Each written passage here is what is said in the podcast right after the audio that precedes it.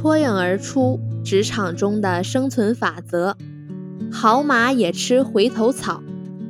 无论是什么原因导致你离开了原来的工作单位，可那毕竟是你生命中一段不可抹去的记忆。再怎么灰暗，总有你值得留恋的地方。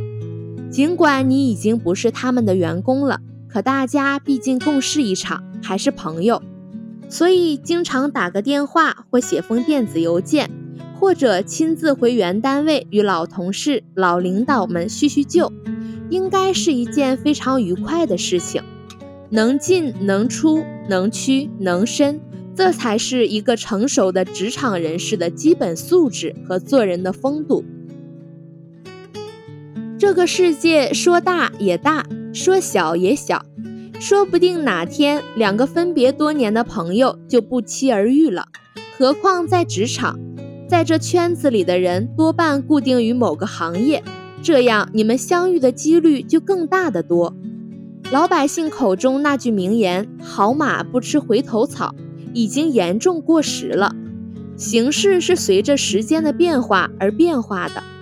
当初离开，也许是因为草不对我的胃口。当它已经符合我的胃口时，为什么我不吃回头草呢？没准儿回头草更好吃，更有价值呢。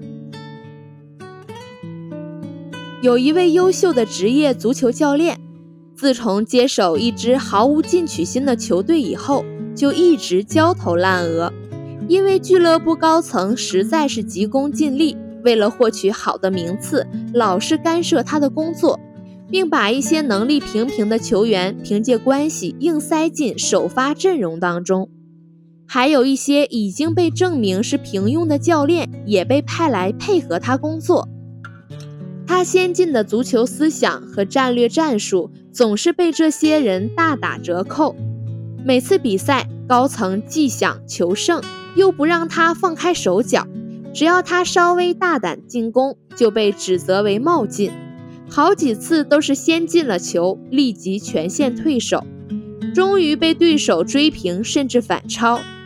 有功是大家的，有过却由他一人承担。终于，职业教练的尊严使他忍无可忍地提交了辞呈。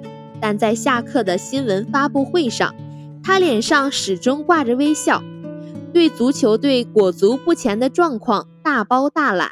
至于辞职原因，强调完全是个人因素，没有比较就没有鉴别力。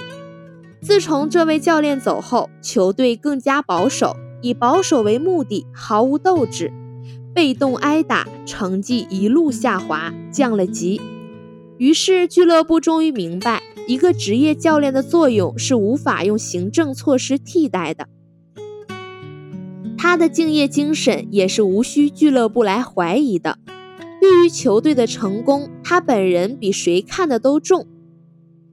俱乐部经过研究，做出决定，重新邀请这位前教练掌舵，并且保证绝不干涉他的任何分内工作。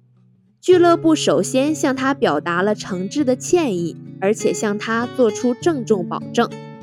这位教练见俱乐部方面态度诚恳。并没有对以前的委屈耿耿于怀，答应重新执掌帅印。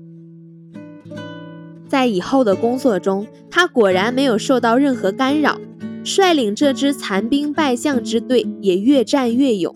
当年升级，次年进入三甲，第三年夺取冠军，留下了职业生涯中的又一段辉煌。所以说，好马才吃回头草。因为这时草已经更有价值，因为自己的能力又被再一次的证实。